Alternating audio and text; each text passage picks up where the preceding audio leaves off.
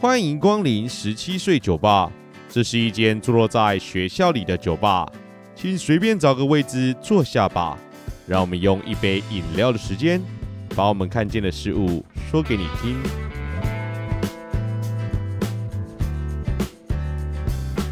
Hello，大家晚安，我是店长 Len。你现在收听的是十七岁酒吧 Podcast。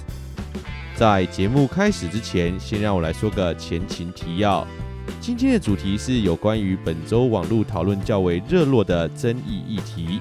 如果你对这类争议议题讨论较为反感，或不喜欢这类型的主题，今天可能要先行回避一下。当然，如果你也想借此理解在这个主题上店长的观点是什么，我们非常欢迎你在此与我们讨论。那前情提要到这边，我们的节目就要开始喽。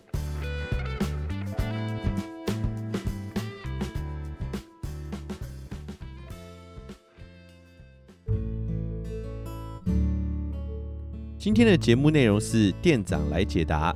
在回答问题之前呢，店长也想要来先聊聊本周各大讨论区的两个重要议题。那我们今天呢，只会琢磨在其中一个，也就是关于新疆棉花的种种议题。至于另外一个关于台湾内地知名 TSJ 事件，由于这件事情呢、触及到儿童及少年性剥削防治条例、性侵害犯罪防治法、儿童及少年福利权益保障法。与少年事件处理法等四项法律内容，在 PPT、decard 与巴哈姆特啊，都在接获南投县政府发函要求改善的结果下，我们节目啊实在没什么资格议论这一次因为校方无积极作为，与南投县政府警察局草屯分局积极介入此事件所造成的影响，并引发全台网络群情激愤的事件。不过，巴哈姆特论坛呢，也的确因此事件啊被开罚了台币六万元，更是使得网友认为南投县政府与南投县政府警察局草屯分局是在姑息加害者，打压网络上关于去年十月南投某高中生性侵事件的言论自由。当然，也可能是误将嫌疑人身为警察的父亲当作打压此事件的帮凶所导致的误解。但店长啊要在这边呼吁啊。由于校方呢已经说到啊，在网络上有许多爆料与造谣都是未经证实的，这样不实的传闻也可能造成被害人与加害人受到更多的伤害。毕竟啊，在案发当下，双方都未成年，此事件呢也已经进入司法程序，实在没有必要再流传与讨论这些内容喽。而身为学校老师的店长，也实在不太认同无的放矢的行为。毕竟两个人皆已经毕业啦，这样的传播的确会造成受害者的二次伤害，也可能使得目前仍就读该校的学生被标签化。不过啊，有趣的是，当巴哈姆特收到南投县政府的提醒后，也有告知当局，如果随意删文，可能会让网友啊讨论更加的踊跃，造成此事件延上的可能哦。但就目前看来，县政府可能低估巴哈姆特身为长期在论坛所观察到的现象，仍执意要求删文并开罚，导致此事件啊在前一阵子尘埃落定后又再次爆发。那关于此事件的相关法条，刚刚店长也说到四项，其中《儿童及少年性剥削防治条例》第十四条中与《性侵害犯罪防治法》的第十三条。主要啊都是为了保护受害人姓名，也避免受害人因资讯过度曝光而导致二次或多次的伤害。店长其实是深感认同的，我想这次群情激愤的网友也是如此吧。但最新县政府所发函要求的《儿童及少年福利权益保障法》的第六十九条与《少年事件处理法》的第八十三条，除了刚刚被害人资讯不得曝光外，也包含事件的当事人，也就是主角 TSJ，而此内容呢，也不会因为当事人成年就可以公布，所以使许多人认为啊，这根本就是为了保护加害者而设立的。但店长也想请问大家，大家认为人犯错之后就不可以获得第二次机会吗？答案应该是否定的吧？大家多半都会愿意支持犯错的人有改过的机会吧？不过我想应该有个大前提，也就是他所犯的错是你自己本身可以接受的。我想在这样的前提之下，大家呢是认可店长刚刚所说的吧？只是大家得知道啊，法律呢是无法为了某件事的前提而设立的。当然，店长知道大家气愤的点啊，在于就这样放过加害人，他不用为了自己做的事情付出庞大的责任，而被害人啊，可能一辈子就卡在这样的阴影下，一点都不公平。这点店长其实很清楚，相信听到这里的人也知道，店长说了那么多的目的，主要是为了什么。只是啊，在法律制定上啊，本来就会有它的极限。这件事情上，或许你会感到义愤填膺。如果换成其他的事件，你可能会期待法律让青少年犯罪人有更多机会可以改变他们自己。在这样前后矛盾下，我们又有做到公平了吗？这时候或许会有人觉得，店长啊，啊你这样说根本就只是在帮助加害人说话吧？嗯，其实店长在去年就有注意到这件事情哦。但这件事情如果一直保持强烈的愤怒去看啊，其实有很多地方啊，真的容易看不清呢。包含啊，对于事件被害人来说，他自己真的希望这件事情这样一直延烧吗？就学校政府的处理失当啊，我觉得这是铁定的。从他们对于巴哈姆特开罚的内容来看啊，其实巴哈姆特呢也有尽到他该做的义务了。那县政府对他的罚款内容的法条啊，其实有很多我觉得说明不清的地方。开罚呢是没有道理的，而学校呢应该也没有做好完整的辅导机制，才会导致这件事情呢一直无限上纲，一度的延上再延上。学校政府呢也没有妥善的面对大众啊对于此事件的重视。最后啊，在今天周六上课的时候啊，其实不少班级有跟我提到这件事情。我也提醒了我的班上同学，他们在法律上可能会面临到的责任。如果我们因为我们正义而在网络上说了许多不该说的事情，或说了许多呢会触犯法律的问题，必须啊面临啊政府的开罚。我个人觉得这样就更得不偿失，也会让更多人对于司法体系感到不信任，甚至呢对于司法人员产生敌意。我想这些事情啊都是大家不愿意乐见的吧。说了那么多，店长其实真正想说的啊，是当我们在面对这些司法案件的受害者，我们应该给予他们啊，是更多的支持与陪伴，或找到专业的人呢去帮助他们。如果这些事情都无法帮上忙，或许也可以从我们身边做起，多关心自己身边的同学朋友，在发现他们需要帮忙的时候，及时提供你的温暖。我想这样或许会更有帮助哦。好啦，说了那么多呢，我也该进入今天的正题了。不知道大家这两天有没有听到啊，让中国各大网络人民心碎的声音，就是瑞典知名品牌 H&M 与 Nike 啊，因为去年所发表的拒用新疆棉花声明，导致整个中国网络炎上，官方、民间、电商、媒体、明星啊，都得纷纷出来表态，抵制这些吃中国饭、摔中国碗的无良品牌。嗯，不过啊，店长是觉得啦，这样说其实是蛮有道理的，毕竟在商言商嘛。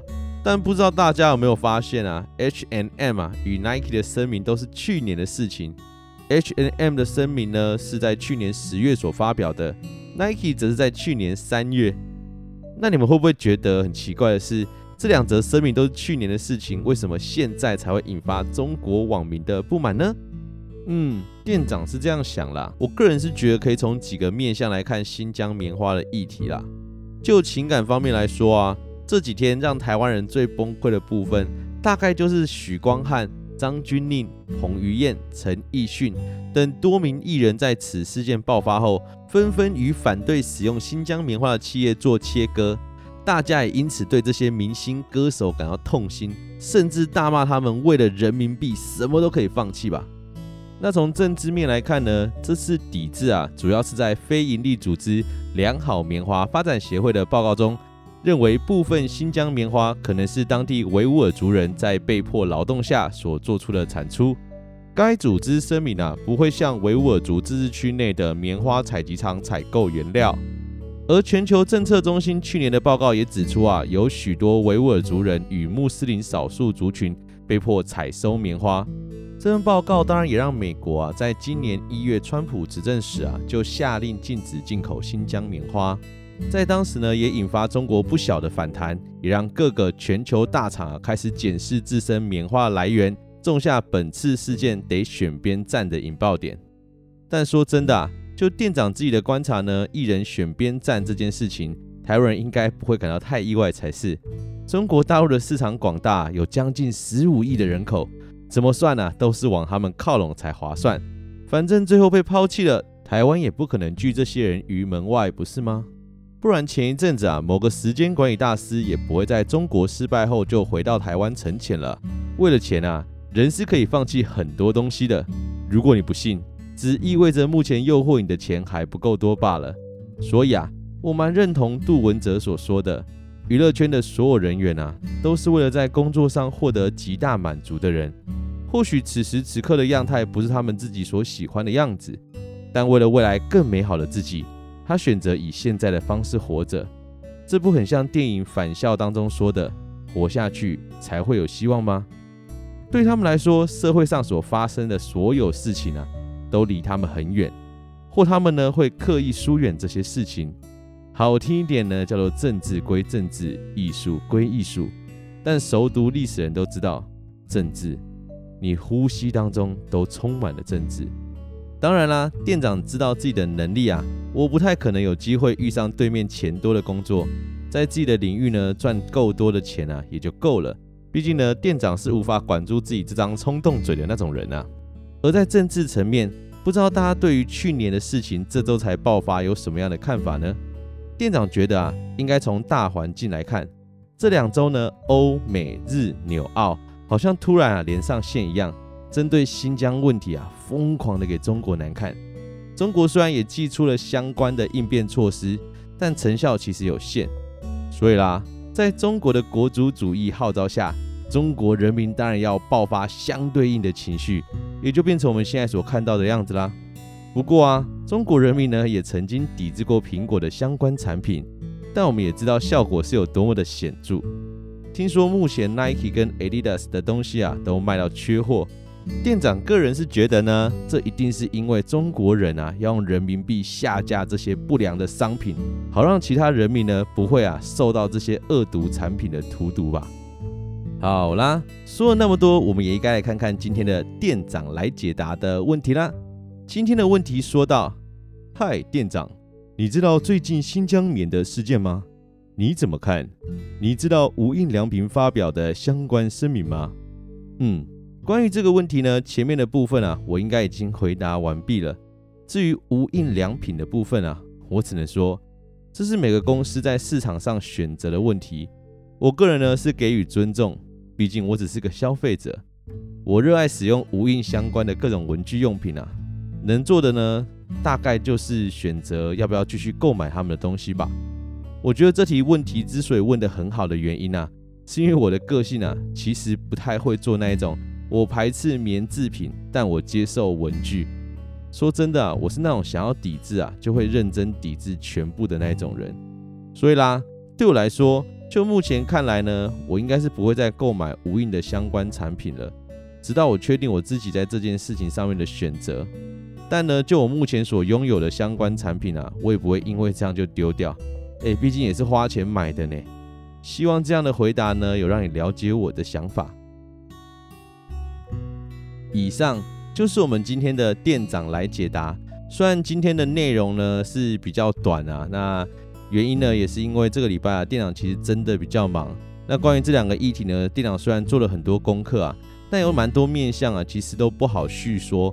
因为啊，第一件事情呢，其实是有儿少法或相关法令的这个约束啊，所以要是说的太多啊，等下店长被抓走啊，那也是蛮尴尬的。第二件事情呢，就店长自己的观察，如果从其他面向讨论的话，可能会引起不必要的纷争。毕竟呢，大家其实都有自己的立场和想法啦。那这个部分呢，我觉得也就回到大家自己的选择，你还要支持那个艺人啊，或你还要买那样的产品啊？我觉得就是看你自己喽。谢谢大家愿意一同参与今天的讨论，也希望透过今天的讨论啊，能够拓展大家思考的面向。当然，我们也很欢迎啊，大家在听完店长的解答后，跟我们一起讨论哦。好啦，想念的、想说的也都说完了，不知道大家对这集节目有什么样的看法呢？如果想知道我们节目的消息，可以到 IG 搜寻十七岁酒吧，也可以把你的想法与建议透过 IG 告诉我们哦。目前我们的节目呢，已经上传到各个 Podcast 平台上，再麻烦大家帮我们关注、订阅。如果你是 Apple Podcast 的朋友，也可帮忙刷个五星好评。拜托拜托啦！那今天就先这样啦，祝大家有个美好的夜晚，